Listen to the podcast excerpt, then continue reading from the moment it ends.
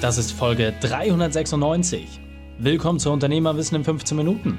Mein Name ist Raikane, Profisportler und Unternehmensberater. Jede Woche bekommst du eine sofort anwendbare Trainingseinheit, damit du als Unternehmer noch besser wirst. Danke, dass du die Zeit mir verbringst. Lass uns mit dem Training beginnen. In der heutigen Folge geht es um Mitarbeiterführung, wie die Konzerne für sich nutzen. Welche drei wichtigen Punkte kannst du aus dem heutigen Training mitnehmen? Erstens, was du mit zu vielen Mitarbeitern machst. Zweitens, wieso ein Tanker ein gutes Schnellboot ist. Und drittens, warum es einfach gehen muss. Du kennst sicher jemanden, für den diese Folge unglaublich wertvoll ist. Teile sie mit ihm. Der Link ist reikane.de slash 396. Bevor wir gleich in die Folge starten, habe ich noch eine persönliche Empfehlung für dich. Der Partner dieser Folge ist der Börsenvestor Podcast von Ulrich Müller. Du hast Lust auf Aktien und bist vielleicht schon an der Börse tätig? Dir fehlt aber eine Strategie, die immer Rendite bringt? Drei bis sechs Prozent pro Monat klingt für dich verrückt? Dann höre den Börseninvestor Podcast von meinem Freund Ulrich Müller an. Er bringt zweimal die Woche spannende Folgen zum Thema Börse raus.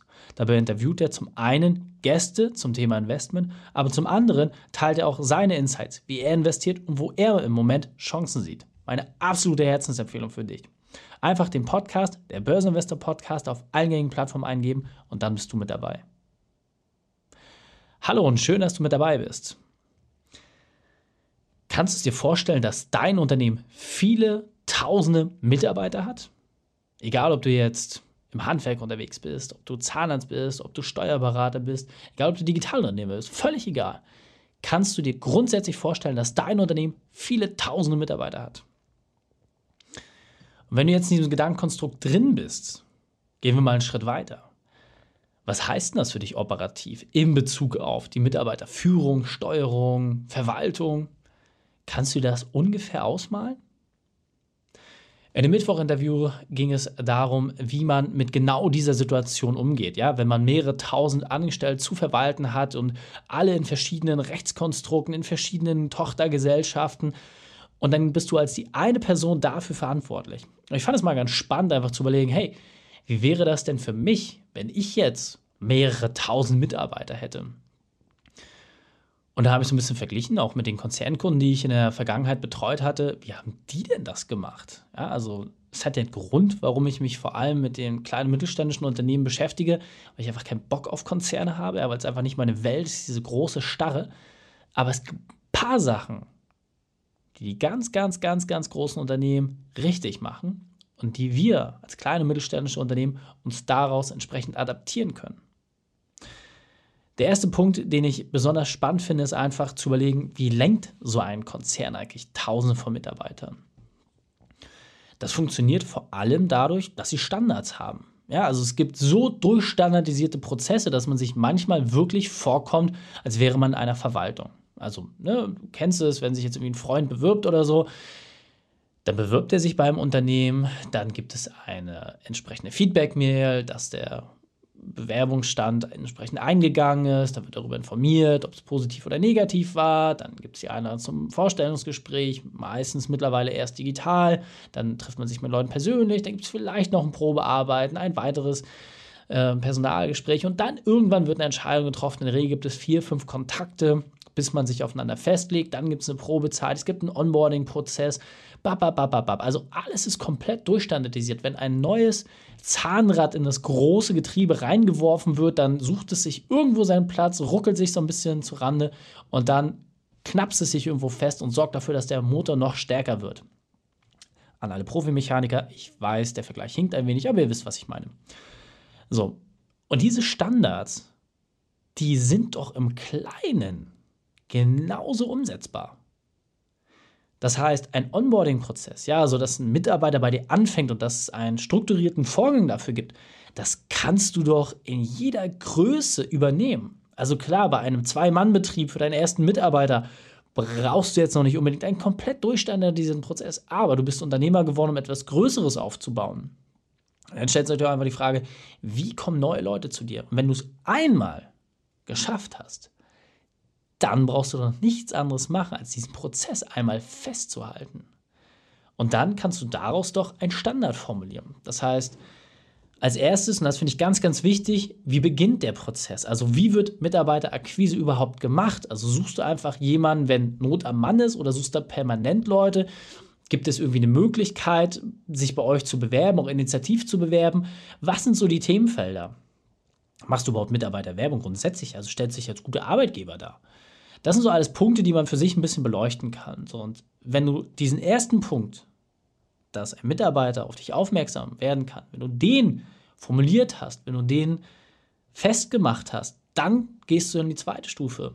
Was passiert dann? Ja, jetzt kommt diese Bewerbung zu dir. Ja, diese A4-Mappe mit eingeklebten Bildchen oben rechts in der Ecke. Und was machst du dann eigentlich damit? Weil diese Mappe war früher offline, heute ist sie digital. Und heute haben die Leute nicht mehr so wie früher zwei, drei Wochen Zeit, um auf eine Antwort zu warten. Heute ist es teilweise in sehr umkämpften Branchen im Stundenrhythmus notwendig, den Leuten eine Antwort zu geben, damit einfach klar ist, hey, passt das, passt das nicht, ist das angekommen, ist das nicht angekommen. Einfaches Beispiel.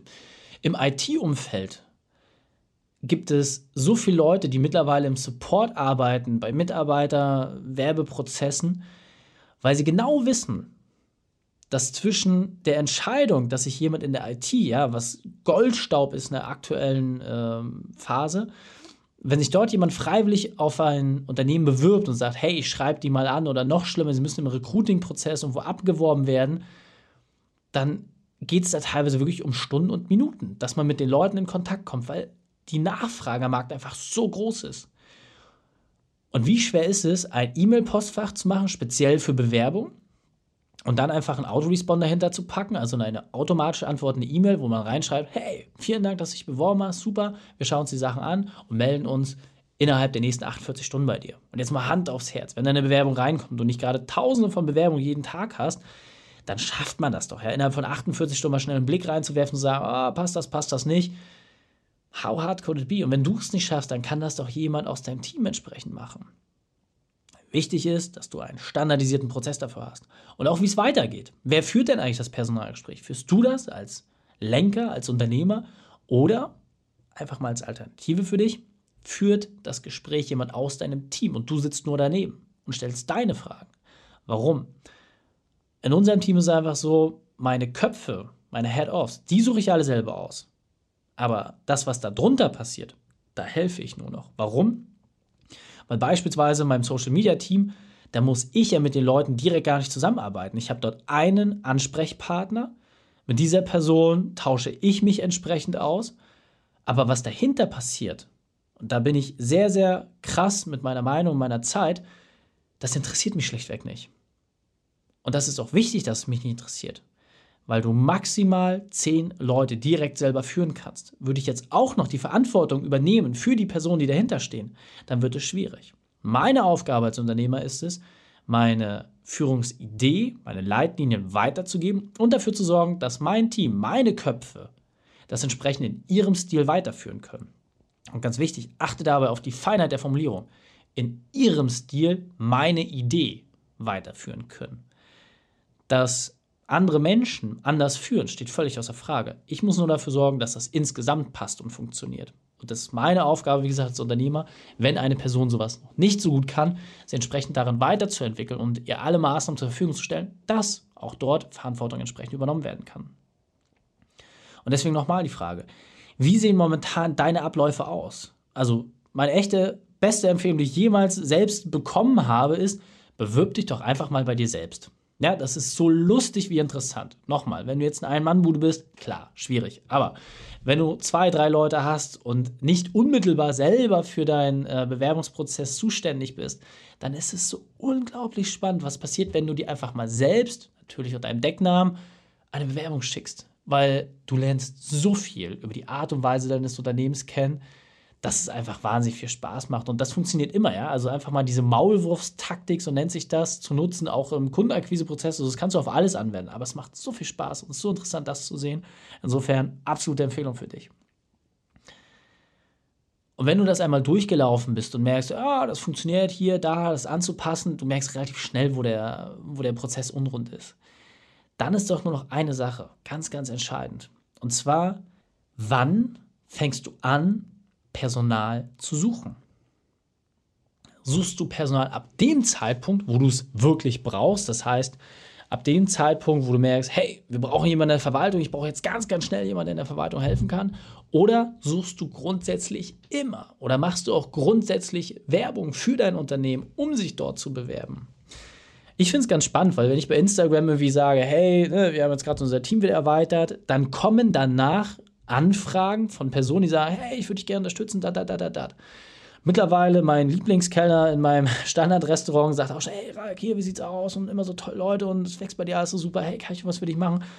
Und dann fängst du auf einmal an zu denken, ja, wie kommen die Leute eigentlich auf dich? So, und was können die machen? Und dann fängst du an, auch die Menschen, mit denen du tagtäglich zu tun hast, immer mehr auch als Mitstreiter zu sehen. Und deswegen ist meine absolute Empfehlung für dich, prüfe immer ab, wo du Personal brauchst und vor allem, wie du es einsetzen kannst. Weil ein guter Mitarbeiter, was macht der? Der bringt dir mehr, als er dich kostet. So ist immer die Kalkulation. Das geht gar nicht um den einzelnen Eurobetrag, sondern grundsätzlich jemand, der dir Arbeit abnimmt, der deinem Unternehmen was gibt, ja, durch Zeit, durch Ressource. Und natürlich zahlst du dafür auch entsprechend Geld, aber das wird doch immer höher kalkuliert als das, was am Ende des Tages dasteht. Und selbst bei Verwaltungsleuten, wo man sagt, oh, die haben jetzt keinen direkten Einfluss auf Return on Invest, natürlich haben sie den. Wenn Verwaltungsprozesse nicht stehen, dann bricht der ganze Laden zusammen. Und natürlich wird das über die Gemeinkosten ein bisschen anders dargestellt. Aber am Ende des Tages ist eine Buchhalterin genauso viel wert wie jemand, der im Vertrieb arbeitet. Ja, also unterschätzt bitte diese Wechselwirkung nicht. Und deswegen macht doch mal einen ganz einfachen Rechentrick. Dieser Punkt ist mir besonders wichtig, deswegen möchte ich ihn einmal veranschaulichen. Ein neuer Mitarbeiter braucht ungefähr ein Jahr, bis er sich vollständig amortisiert. Das hat vor allem damit zu tun, dass viele Nachfragen eintrudeln und bei den Mitarbeitern Produktivität gesenkt wird, die die neue Person einarbeiten. Und jetzt noch die Frage, wie kannst du diese Zeit massiv reduzieren? Und das machst du ganz einfach, indem du es so überlegst, dass exponentielles Wachstum möglich ist. Das heißt, indem du deine Prozesse so verkürzt, so standardisierst, so beschleunigst, dass die Einarbeitungszeit und der Mitarbeitergewinnungsprozess drastisch kleiner wird. Je kürzer diese Zeitspanne, desto höher ist der Return on Invest und desto schneller hast du den Return on Invest auf jeden einzelnen Mitarbeiter. Und dann macht Leute einstellen richtig Spaß, weil du genau weißt, jedes Mal, wenn eine neue Person bei dir anfängt, dann wächst du exponentiell weiter. Und jetzt weiter am Text. Deswegen, der wichtigste Punkt aus dieser gesamten Folge ist wirklich, lass die Einarbeitung von einem neuen Mitarbeiter aufzeichnen. Und zwar aus zwei Perspektiven. Zum einen, die Person, die anfängt, soll alle Fragen festhalten, die gestellt werden. Ich kann das nicht, ich brauche hier mal, ich da, bab, Alle Fragen, die irgendwie auftreten, sollen festgehalten werden. Und zum anderen, bitte deine Mitarbeiter, die die Einarbeitung machen, parallel. Und egal, ob da jetzt schon jemand bei dir anfängt oder ob das erst in Planung ist, die Prozesse festzuhalten. Und das reicht ganz, ganz, ganz einfach und hemsärmlich. Du brauchst da wirklich nichts Abgefahrenes zu machen. Einfach ein paar Bildschirmaufzeichnungen, ein paar PowerPoint-Präsentationen. Mach es so einfach wie möglich. Es muss den Leuten wirklich schnell von der Hand gehen. Aber wichtig dabei ist, sammle dieses Wissen. Sorge dafür, dass jeder Mitarbeiter binnen kürzester Zeit, und ich kann ja aus, wie gesagt, eigener Erfahrung sagen, bei uns dauert das so anderthalb bis zwei Wochen, dass wenn neue Leute anfangen, dass wir den gesamten Prozess einmal komplett digitalisiert haben. Und auch von unseren bestehenden Leuten, die werden regelmäßig dazu aufgefordert, ihre Prozesse entsprechend zu digitalisieren. Warum? Weil wir komplett remote arbeiten. Und wenn jetzt jemand mal Zugänge braucht oder entsprechend in Urlaub fährt oder was auch immer, dann muss jeder zu 100% ersetzbar sein. Und damit genau das passiert, wird dafür Sorge tragen, dass alle Prozesse immer und immer wieder entsprechend aktuell gehalten werden und aufgezeichnet. Denn damit hast du die Chance, ein Mitarbeiter-Wiki zu erstellen und ganz, ganz viel Einarbeitungsstress dadurch aufzulösen. Das kann man dann später noch mal ein klein bisschen moderieren, in Struktur bringen und zack, hast du eine komplett digitale Wissensplattform, wo das gesamte Wissen deines Unternehmens gespeichert ist. Fassen wir die drei wichtigsten Dinge also noch einmal zusammen. Erstens, Mitarbeiter brauchst du immer. Zweitens, standardisiere deine Abläufe. Und drittens, erstelle ein Mitarbeiter-Wiki. Die Shownotes dieser Folge findest du unter reikane.de slash 396. Alle Links und Inhalte habe ich dort zum Nachlesen noch einmal aufbereitet. Dir hat die Folge gefallen? Du konntest sofort etwas umsetzen? dann sei ein Held für jemanden und teile diese Folge. Erst den Podcast abonnieren unter reikane.de slash podcast oder folge mir bei Facebook, Instagram, LinkedIn oder YouTube, denn ich bin hier, um dich als Unternehmer noch besser zu machen. Danke, dass du die Zeit mit mir verbracht hast. Das Training ist jetzt vorbei. Jetzt liegt es an dir. Und damit viel Spaß bei der Umsetzung.